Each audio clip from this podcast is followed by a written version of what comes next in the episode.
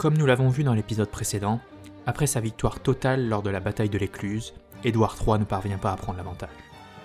Il est défait devant Tournai qui n'arrive pas à prendre malgré le déploiement de moyens énormes, tandis que Philippe VI revusse le combat une nouvelle fois. La population s'agace et le roi de France passe pour un lâche.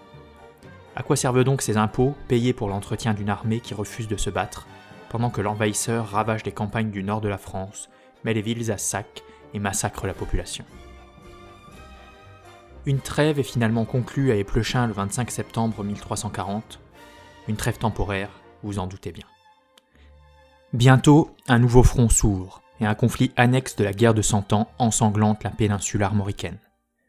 La guerre de succession de Bretagne. Cette nouvelle querelle de succession voit la France et l'Angleterre s'affronter par ennemis interposés avant que le conflit principal ne reprenne et que les deux armées s'affrontent enfin sur le terrible champ de bataille de Crécy.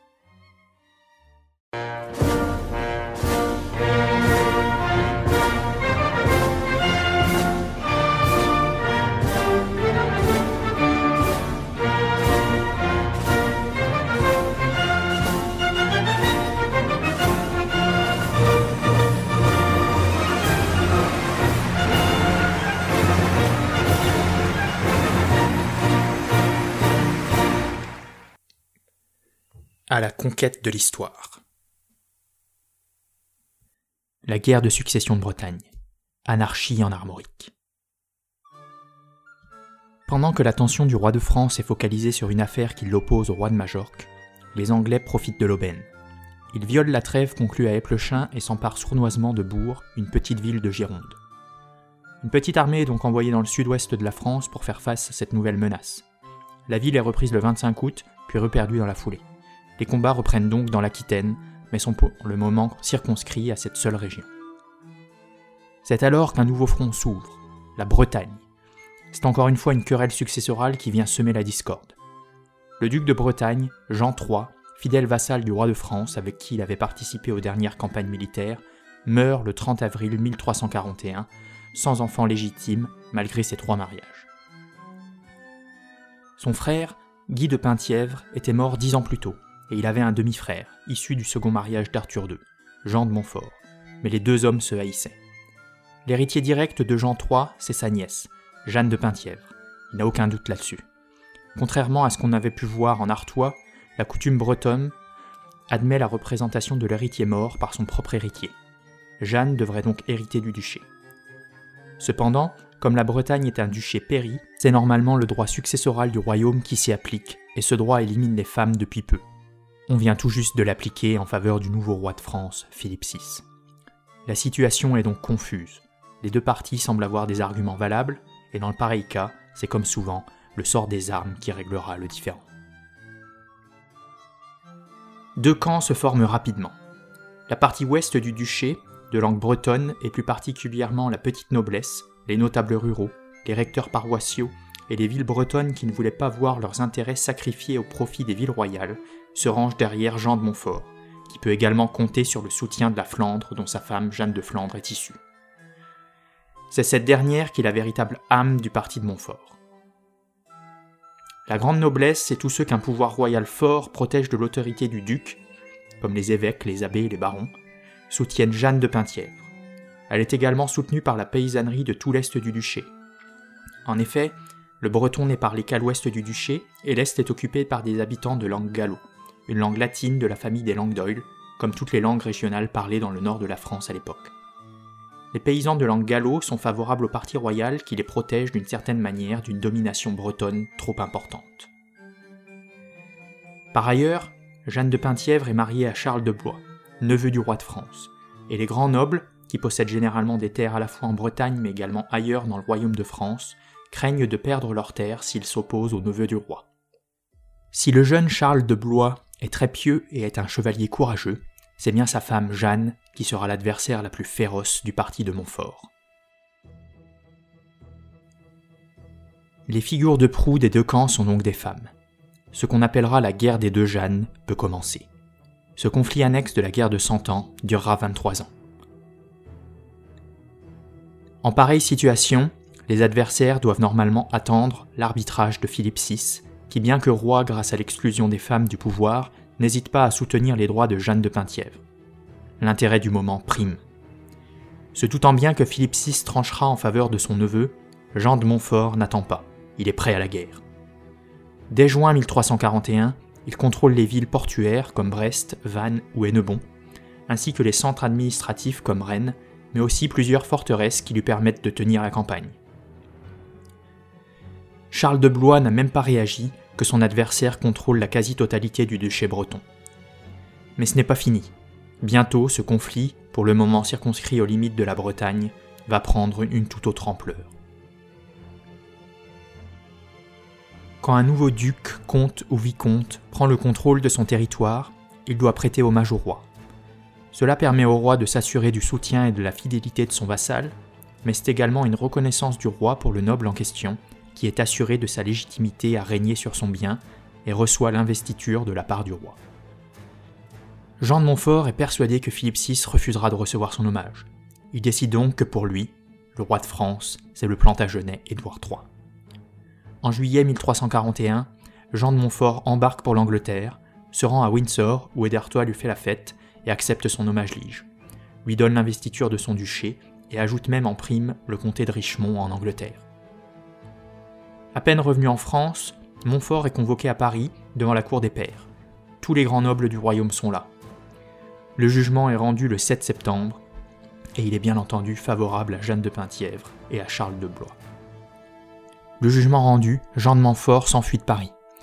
Aussitôt, le roi de France charge son fils, Jean, le duc de Normandie, de reprendre la Bretagne et le met à la tête d'une armée de 7000 hommes qui quitte Angers au début du mois d'octobre 1341. Accompagné de Charles de Blois, Jean de Normandie reprend rapidement le contrôle du duché, et le siège est mis devant Nantes, puis l'on pénètre par surprise dans la ville grâce à la complicité de quelques assiégés.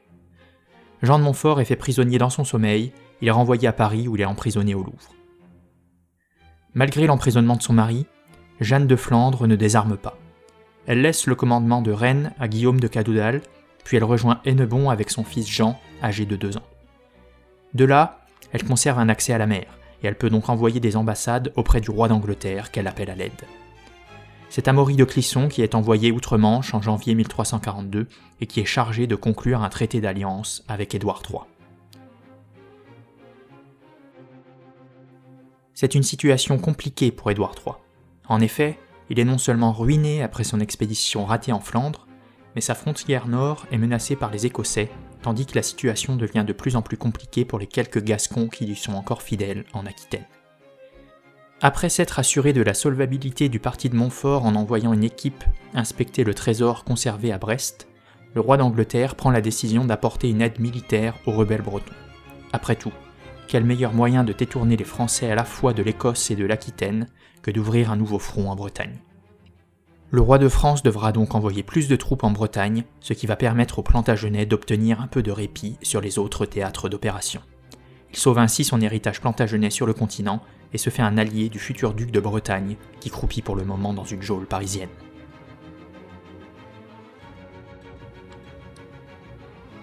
Malgré cet engagement auprès de leur nouvel allié breton, les Anglais mettent un temps fou avant d'envoyer des troupes sur le continent. Et quand ils le font, en avril 1342, ce sont des forces ridiculement faibles. 34 hommes d'armes et 200 archers. Autant dire rien. Pendant ce temps-là, Charles de Blois, aidé par les Français, a repris Rennes et met maintenant le siège devant Hennebon. L'armée de Charles de Blois voit ses assauts repoussés sur les remparts de la ville. Vannes et Arrêt résistent également, en revanche la campagne alentour est méthodiquement ravagée. Des renforts français arrivent en juillet, et devant cette situation qui se complique de jour en jour, Jeanne de Flandre prend la mer et rejoint Brest, où elle se retrouve de nouveau assiégée. L'armée de Charles de Blois bloque l'accès terrestre, tandis qu'une flotte génoise vient bloquer l'accès maritime à partir du mois d'août. Le destin du parti de Montfort est donc totalement entre les mains des Anglais. Pour venir les aider, Édouard III avait prévu trois expéditions mais les retards s'accumulent à cause d'un manque d'organisation. La première vague anglaise embarque mi-août 1342. Le comte de Northampton apparaît avec 260 bateaux et 1350 combattants en direction de Brest. C'est un succès. Les galères génoises sont détruites et l'armée française lève le siège puis se retire vers Morlaix. La seconde vague, à la fois terrestre et navale, est dirigée par Édouard III en personne et a pour objectif la prise de Vannes. L'opération navale, qui a à sa tête Robert d'Artois, est un échec. Il est tout d'abord battu par une escadre hispano-génoise, puis tente ensuite de prendre d'assaut Vannes, mais est blessé au cours de l'attaque et meurt à son retour en Angleterre. Les troupes d'Édouard III, si elles échouent une nouvelle fois devant Vannes, parviennent à prendre quelques villes secondaires comme Malestroit, Pleuhermel, Pontivy et Rouen, puis entreprennent de poser le siège devant Nantes et de saccager méthodiquement les alentours de Dinan et du Mont-Saint-Michel, se mettant ainsi une partie de la population à dos.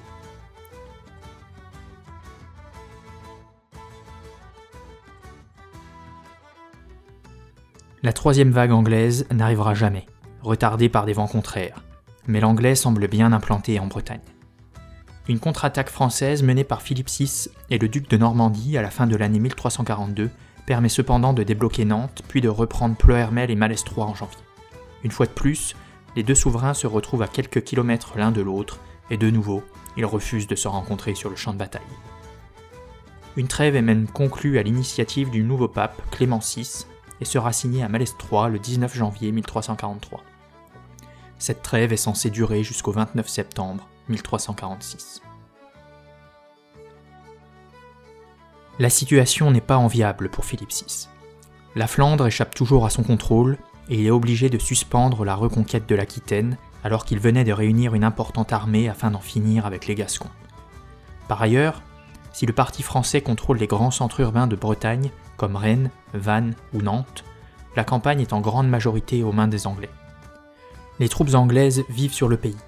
Les allégeances changent d'un village à l'autre, le duché menace de sombrer dans l'anarchie la plus totale. De plus, la popularité de Philippe VI est en chute libre. La bataille que tout le monde attend n'a toujours pas eu lieu. Les résistances au paiement de l'impôt se font de plus en plus nombreuses, et la population paie, mais l'armée ne se bat pas. Du côté des nobles, c'est la même chose. Privés de bataille, ils sont également privés des gains habituels de la guerre rançon, pillage et surtout gloire. Beaucoup de grands nobles se retrouvent en situation de banqueroute, ce qui augmente leur défiance à l'égard de Philippe VI. Plusieurs d'entre eux changent de camp et font désormais allégeance à Édouard III. C'est le cas par exemple d'Olivier de Clisson. Ce grand noble breton, suspecté d'avoir rejoint son frère dans le camp anglais, est arrêté à Paris en juillet 1343, puis décapité en public place des Halles. De son côté, Édouard III jouit d'un grand prestige. C'est un guerrier, il se bat, il est entreprenant et n'hésite pas à donner de sa personne. Ses finances sont cependant toujours au plus bas.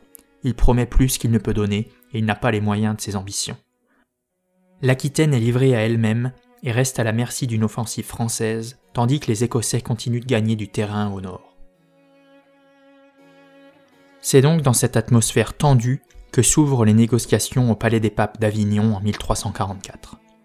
Le pape semble être le seul à être investi dans ces pourparlers. Chacun campe sur ses positions, et le pape qui est impliqué directement dans les négociations finit par se lasser, et les émissaires rentrent chez eux avec le sentiment que le conflit va reprendre sous peu. En effet, la situation s'envenime dans le nord de la France. Le comté de Flandre, qui est toujours sous la férule du bourgeois flamand Van Artevelde, n'a pas retrouvé la prospérité malgré le retour des livraisons de laine anglaise. Seul le nouvel homme fort du comté semble nager dans un luxe exubérant qui agace de plus en plus de monde au sein de la population.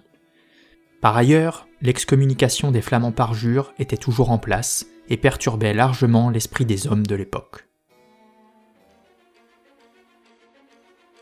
Profitant de cette agitation, le comte de Flandre, Louis de Nevers, commence à regrouper de nombreux partisans dans les plus petites villes du comté.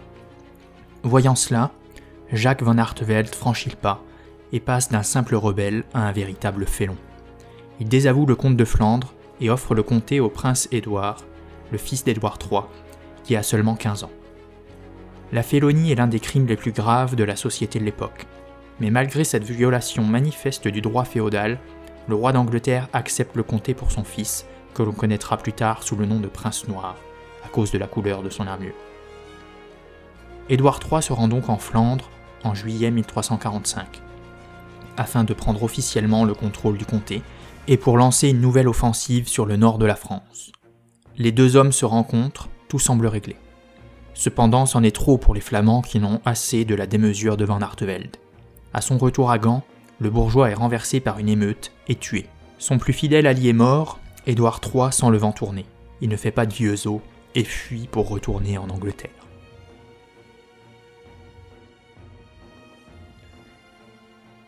Ne pouvant plus envisager un débarquement en Flandre, Édouard III a maintenant le choix entre la Guyenne ou la Bretagne pour porter la guerre sur le continent. La situation en France le pousse une nouvelle fois à modifier ses plans.